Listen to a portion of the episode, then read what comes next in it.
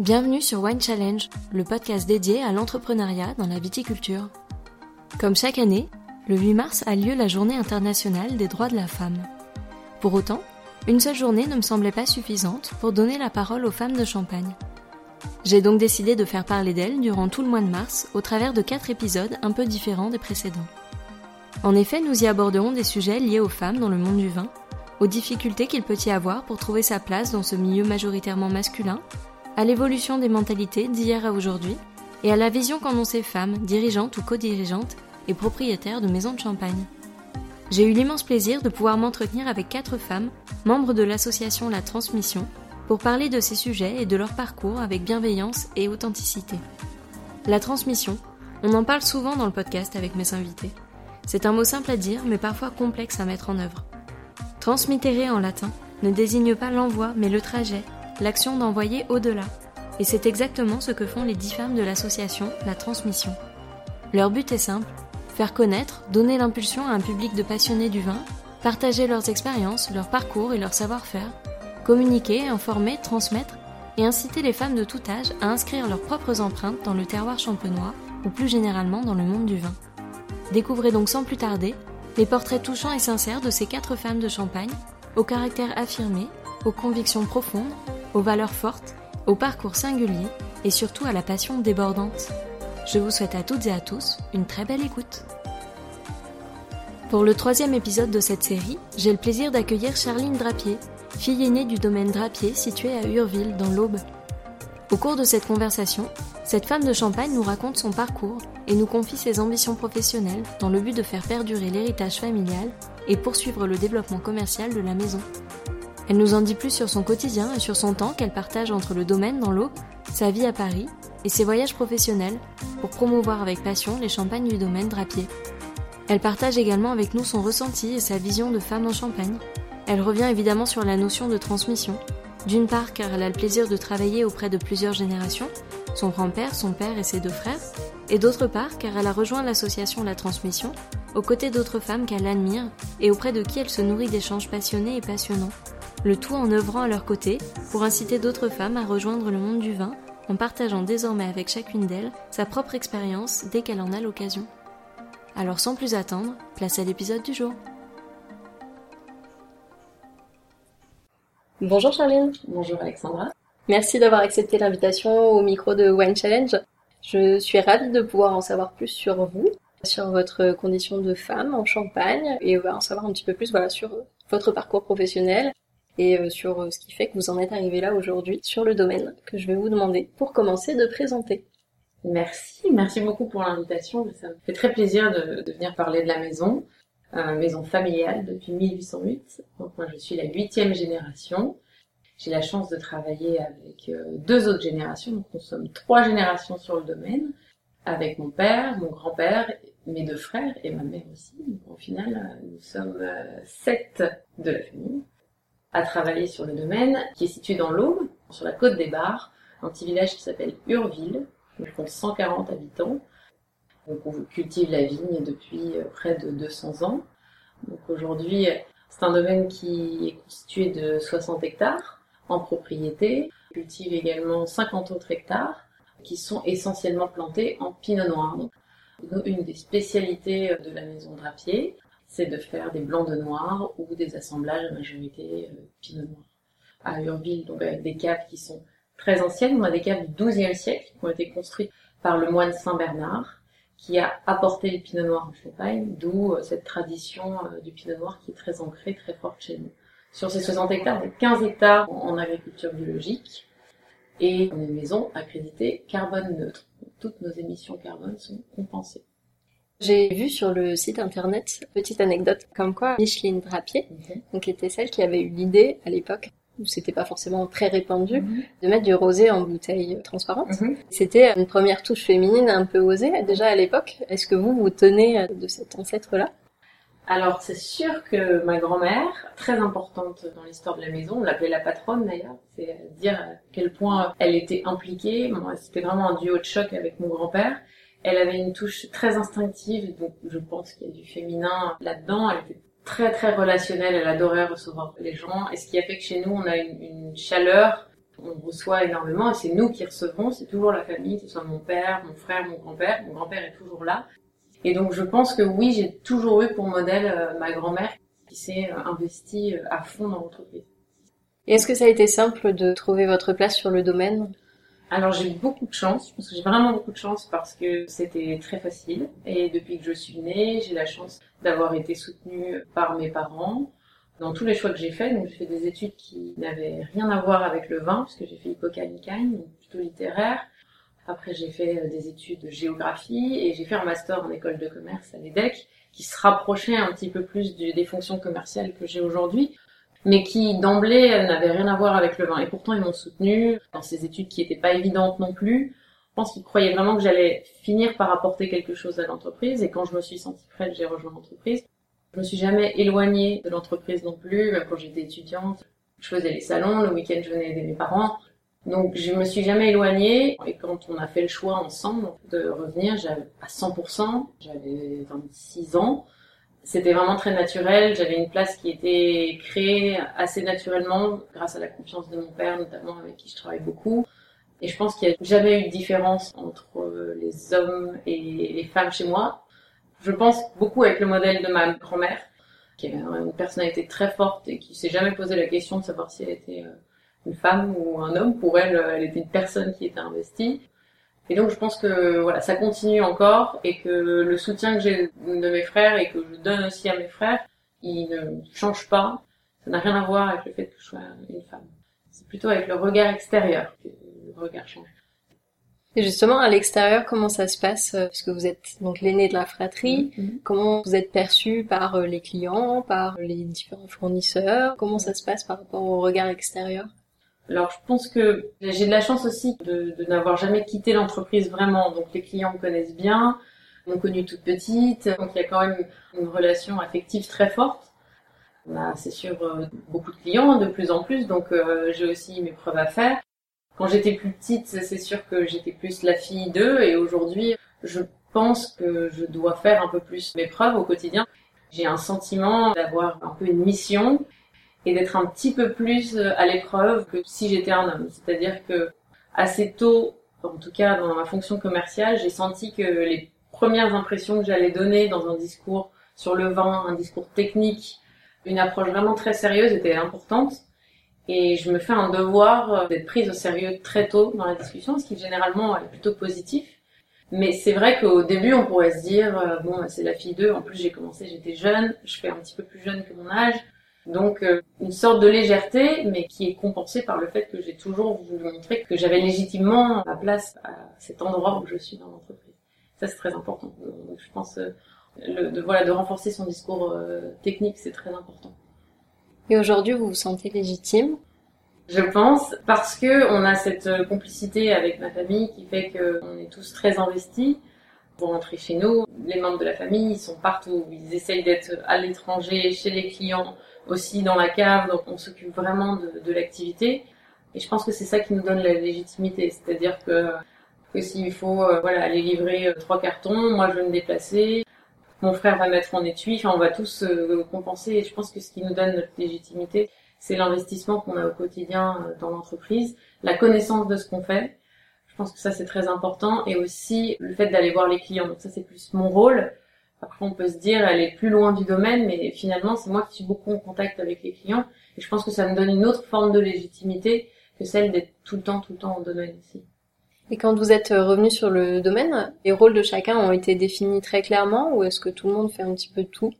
Il y a quelques fonctions qui sont complètement interchangeables, surtout avec euh, mon frère Hugo et mon père, qui sont plutôt les fonctions liées à la gestion humaine en fait, euh, voilà, on n'a pas vraiment de DRH. Donc les DRH, c'est celui qui est au domaine à ce moment-là, qui doit gérer les problèmes sur place. On est tous interchangeables. Après, assez naturellement, on a aussi nos spécialités. Moi, j'ai fait plutôt un master de commerce. J'aime beaucoup le contact avec la clientèle. C'était assez naturel que je m'engage dans cette voie. Le marketing aussi, la communication, c'est quelque chose qu'on n'avait pas du tout, que mon père faisait assez spontanément et que j'essaye de professionnaliser. Et mon frère lui a fait des études d'onologie et de viticulture. Donc il est rentré au domaine avec cette volonté de reprendre la partie technique. C'est vraiment une complémentarité entre nous deux. Après, mon frère connaît très très bien ses cuvées et donc c'est aussi très appréciable de l'avoir aussi en contact clientèle parce que les clients recherchent justement cette précision technique et euh, il aime bien aussi de temps en temps aller présenter ses cuvées sur un salon. Donc on a vraiment cette alchimie. On a de la chance puisque parfois dans les fratries, on a des profils un peu similaires, mais on a des profils complémentaires. Et Antoine qui lui pas du tout dans la partie euh, œnologique, mais qui s'intéresse beaucoup aux chevaux. On avait une partie de notre domaine 7 hectares qui était cultivée avec des chevaux de trait d'une autre société. Et aujourd'hui, on a notre propre cheval, Idaho, dont s'occupe mon frère Antoine. Et alors lui, autant ça l'intéresse pas du tout la viticulture, mais il a développé ce qu'on appelle la traction animale pour que la partie biologique soit cultivée avec les chevaux. Il a développé son propre domaine euh, d'intervention en fait. Et chacun a apporté son expertise et a apporté une vraie plus-value, ce qui était déjà en place. Voilà, on a, on a essayé, puisque mon, père, lui, réunit un petit peu toutes ces fonctions-là. La société a un petit peu évolué dans un monde qui est toujours plus compliqué, où il faut exceller dans chaque domaine. Le champagne, on fait tout de A à Z, on est aussi bien à la plante jusque à la dégustation finale, c'est assez rare. Et donc, aujourd'hui, dans un monde qui se complexifie de plus en plus, c'est bien d'avoir aussi euh, trois spécialités bien distinctes pour qu'on puisse avoir potentiel d'amélioration et jamais crouler sous l'opérationnel, ce qui était un peu le cas de mon père. Donc euh, c'est vraiment arrivé au bon moment. Et est-ce que très jeune, vous vous êtes dit, même si je passe par un autre métier ou une autre voie pendant longtemps, je sais que je reviendrai sur le domaine Ou est-ce que jusqu'à la dernière minute, vous n'étiez pas forcément sûr de vouloir revenir? J'ai toujours su que je voulais revenir. J'ai voulu m'en éloigner le plus loin possible parce que justement j'avais baigné dedans depuis que j'étais petite et que j'ai pensé que d'une part j'apprendrais plus de manière tout à fait égoïste si je, faisais des études dans un domaine complètement différent et d'autre part j'allais peut-être avoir plus de choses à apporter à l'entreprise si je faisais des études très différentes. Mais en revanche j'ai toujours su que j'allais revenir mais je ne savais pas quand et après quel parcours. Et aujourd'hui, comment vous arrivez à concilier vie pro et vie perso? Alors, c'est une bonne question. je sais toujours pas si j'y arrive. Alors nous, on a un domaine qui est dans l'Aube, qui est assez isolé géographiquement, même si c'est là où j'ai grandi, c'est là où je suis née, c'est là où, où mon cœur est, et c'est là où j'ai une maison, c'est là où j'habite en fait. Mais j'ai une vie personnelle qui est un tiers au domaine, un tiers à, à Paris où j'habite avec mon conjoint et une toute petite fille de deux mois et aussi un tiers à l'étranger puisque 70% de notre production s'en va à l'étranger. En fait, je jongle constamment entre les obligations du domaine, les clients et la vie personnelle. C'est une vie qui est très stimulante, très, très excitante. Autant j'aime beaucoup la paix, la sérénité qu'on a au domaine, mais qui n'est pas tant que ça puisqu'il y a énormément d'activités. On est toujours très occupé. En revanche, ça me permet d'être très isolé dans un tout petit village qui fait 200 habitants là où j'habite. Donc c'est vraiment tout petit et d'avoir à la fois ce contact nécessaire que je dois avoir avec la presse, avec les clients à Paris ou à l'étranger. Donc pour l'instant, je jongle encore, j'apprends un petit peu comment doser, j'apprends beaucoup aussi des discussions que j'ai avec euh, les autres membres de la transmission qui sont plus expérimentés que moi sur le sujet et euh, avec qui j'apprends beaucoup. Quelles sont vos ambitions professionnelles pour l'avenir? Ne pas bouger d'entreprise Est-ce que c'est une, est-ce que c'est une ambition euh, Pour moi, ça l'est parce que ça veut dire que je vais pouvoir croître dans mes compétences euh, dans, dans l'aventure familiale et c'est super.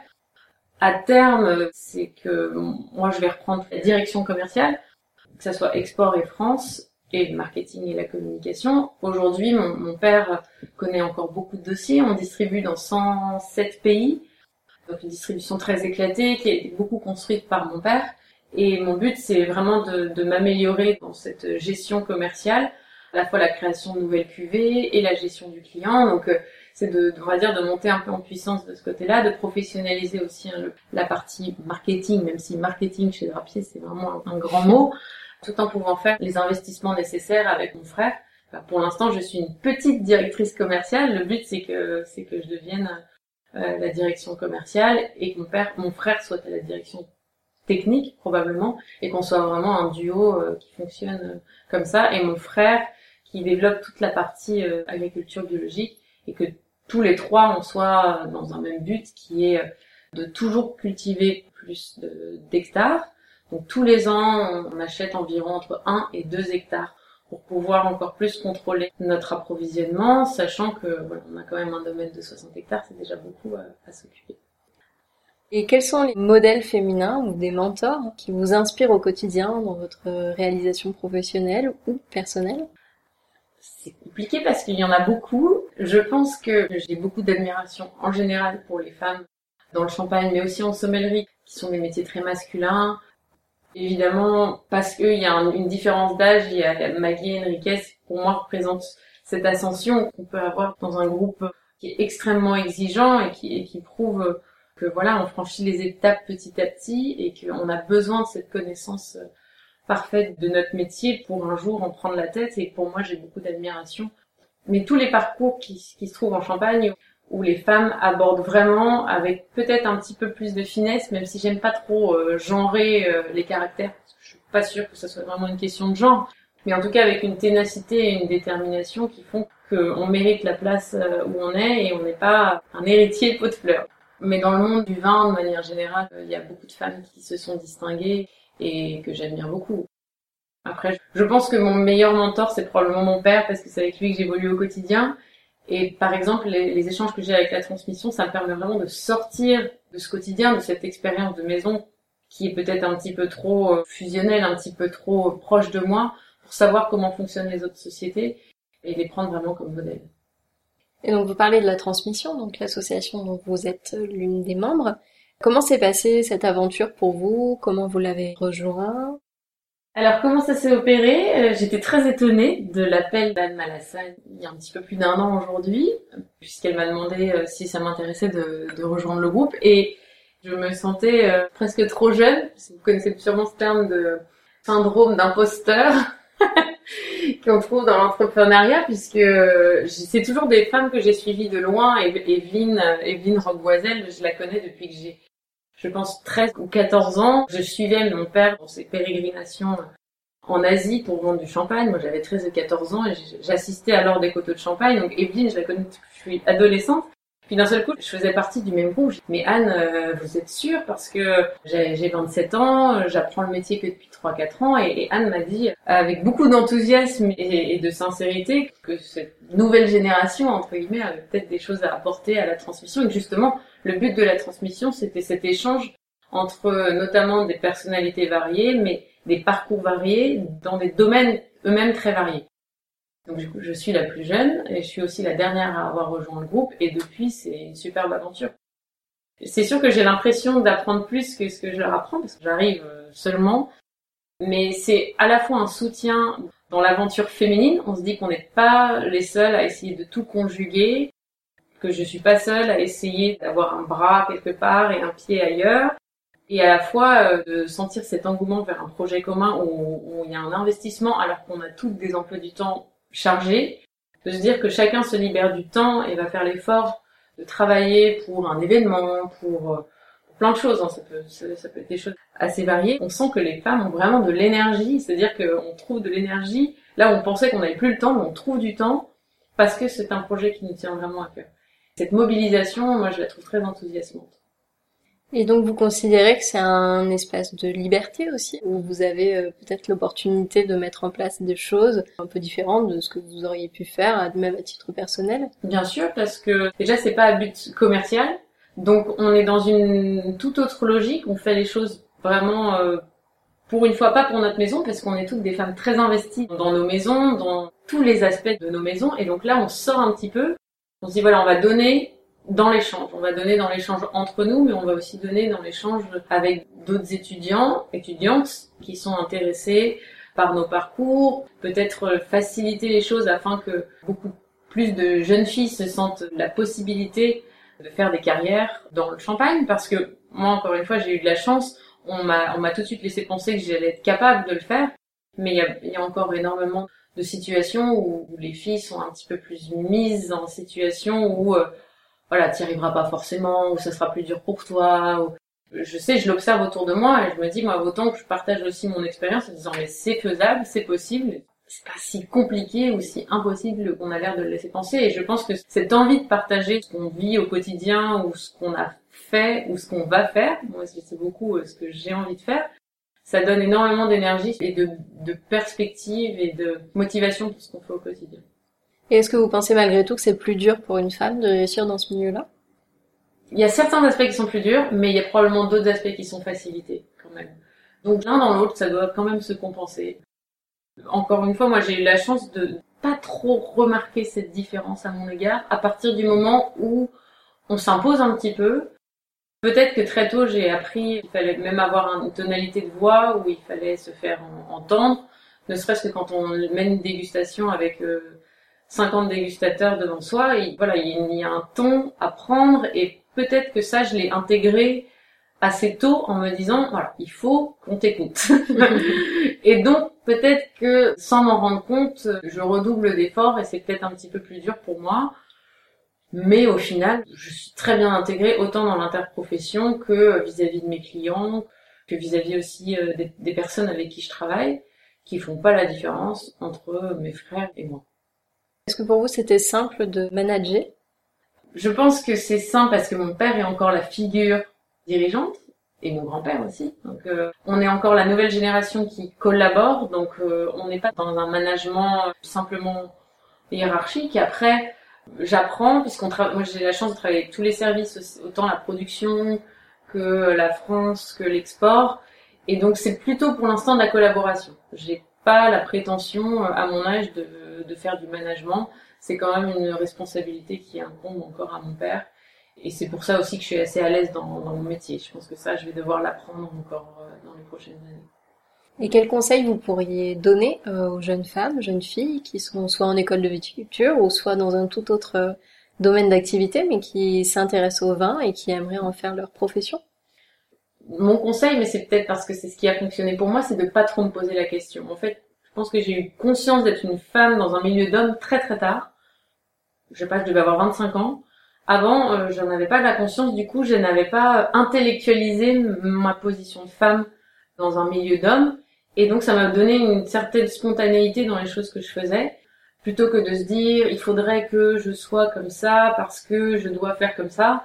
Au final, ça m'a donné beaucoup de force et qu'aujourd'hui, je, je, continue à avoir. Donc, je dis, mais allez-y, euh, voilà, euh, faut, faut y croire sans vraiment essayer de penser à la position de la femme dans, dans, dans la société. Mais il faut faire ce qu'on aime et voilà, et montrer qu'on est capable, et tant qu'on est passionné, je pense qu'il n'y a, a, pas de souci, femme ou, femme ou homme. Il n'y a pas de différence tant qu'on est passionné par ce qu'on fait. Et selon vous, comment il est possible d'intéresser plus de femmes au métier du vin? Pas seulement l'aspect commercialisation, mm. marketing, mais aussi euh, l'aspect euh, technique mm. du vin? Je pense que si déjà on arrêtait de penser que les femmes doivent faire de la littérature et les hommes de la science, ce serait plus simple. Donc je pense que c'est même une différence à prendre plus tôt dans les cursus scolaires. Pourquoi plus d'ingénieurs hommes et de femmes en littérature? Je pense qu'il y a mille explications à ça, je vais pas rentrer dans ce débat-là. Mais déjà donner plus confiance en, femmes dans leur, dans leur capacité scientifique, il euh, n'y a, a pas de raison que cette différence elle soit vraiment genrée. D'ailleurs, ça se montre de plus en plus. Il y a de plus en plus de femmes dans les cursus techniques, vitillonaux, et juste donner confiance dans ses capacités scientifiques aidera. Et leur dire que c'est pas physique aussi, je pense, parce qu'il y a une sorte d'association où euh, on se dit si je suis en cuverie, c'est forcément que ça va être trois fois plus physique qu'un autre poste. Aujourd'hui, c'est plus très vrai. On est quand même aidé euh, en cuverie. Euh, je pense que ça, ça aidera. Et puis parler de tous ces cursus, et est-ce que vous, un cursus plus technique vous aurait plu? Alors je pense que je suis le mauvais exemple parce que je suis vraiment très mauvaise en maths, vraiment très mauvaise, vraiment très mauvaise en sciences depuis que je suis toute petite. Donc je n'arriverai jamais à cette précision que mon frère a dans tout ce qu'il fait. il a un point de vue, une rigueur que moi je n'ai pas. Donc je pense que Faire de moi une œnologue, ce serait une très mauvaise idée pour le champagne drapier. En revanche, enrichir ma connaissance, c'est important. J'ai d'ailleurs fait le WSCT niveau 3 et je pense faire le niveau 4. Donc, c'est quelque chose que j'ai écarté, mais je, je, je mets un point d'honneur à garder toujours un contact avec la technique. Quand je suis au domaine, j'ai fait les dégustations avec mon père et mon frère. Voilà, toujours, euh, toujours très bien connaître les vins, parce que sans bien les connaître, pas bien les vendre. Et est-ce que vous pensez qu'il est plus simple pour une champenoise de se faire une place que pour une femme qui viendrait d'une autre région ou est-ce que ça n'a pas d'importance? Je suis un peu entre les deux parce que je suis champenoise, mais d'un département qui a longtemps, alors c'est plus le cas heureusement, mais qui avait moins d'importance que la Marne. Donc euh, j'ai moins connu ce sérail un petit peu euh, champenois. puisque j'ai grandi euh, à une heure et demie de Reims, euh, dans une région qui s'apparente parfois un peu plus à la Bourgogne. Mon père, mon frère ont fait leurs études en Bourgogne, tous leurs amis sont en Bourgogne. Et donc du coup, moi j'étais un petit peu entre deux univers. Donc je, parfois je me reconnais même pas forcément comme champenoise. Donc je pense que c'était aussi une difficulté de prouver que dans l'eau on pouvait faire des très bons. Heureusement, c'est une distinction qui a presque disparu. Je pense pas qu'aujourd'hui, être œnologue nécessite d'être absolument champenoise, ni même d'avoir fait ses études en Champagne. Je pense qu'il y a une ouverture. On a la chance d'une génération qui a grandi dans une ouverture euh, autant par les études que par les expériences, qui fait qu'un bon CV avec euh, des vinifications, même parfois pas en Champagne, donc dans des régions du monde où on fait des méthodes traditionnelles, ont autant de chances d'être sélectionnés qu'une euh, personne de Champagne qui vient de la Champagne.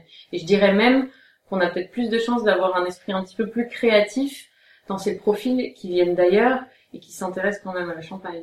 pour moi, je suis très optimiste sur le fait que euh, pas besoin d'être champenoise pour euh, faire un beau parcours en Champagne. Et quel est l'avenir de la Champagne selon vous dans les années à venir et quel est l'avenir des femmes en Champagne? Moi, je suis très optimiste. Alors peut-être que c'est ma génération où je vois des évolutions récentes de la Champagne qui sont positives parce qu'on a par exemple une notion du terroir qui est de plus en plus Champagne. Enfin, le champagne est considéré euh, plus en plus comme un vin. On fait beaucoup ce travail aussi à la transmission, de prendre la dégustation comme un vin, le vin de champagne, ce n'est pas du champagne. Et cette notion, elle évolue aussi bien dans la production que dans la partie clientèle, ce qui fait qu'on a de plus en plus de diversité en Champagne. Moi, je trouve qu'on a une explosion de créativité, de nouvelles maisons qui naissent. Alors certains le voient comme une concurrence, d'autres le voient juste comme une richesse qui fait qu'on a de la place pour tout le monde. Il y a de la place pour tous les domaines, chacun avec leurs caractéristiques différentes. Je pense qu'il y a quelques années, c'était un petit peu plus lisse, finalement, c'est un peu plus standard. Moi, je vois ça vraiment comme des aspérités positives. Et je pense que les femmes vont jouer de plus en plus de rôles puisque ça ajoute à l'identité des maisons. Certaines vigneronnes donnent encore plus d'identité et de force à leur domaine.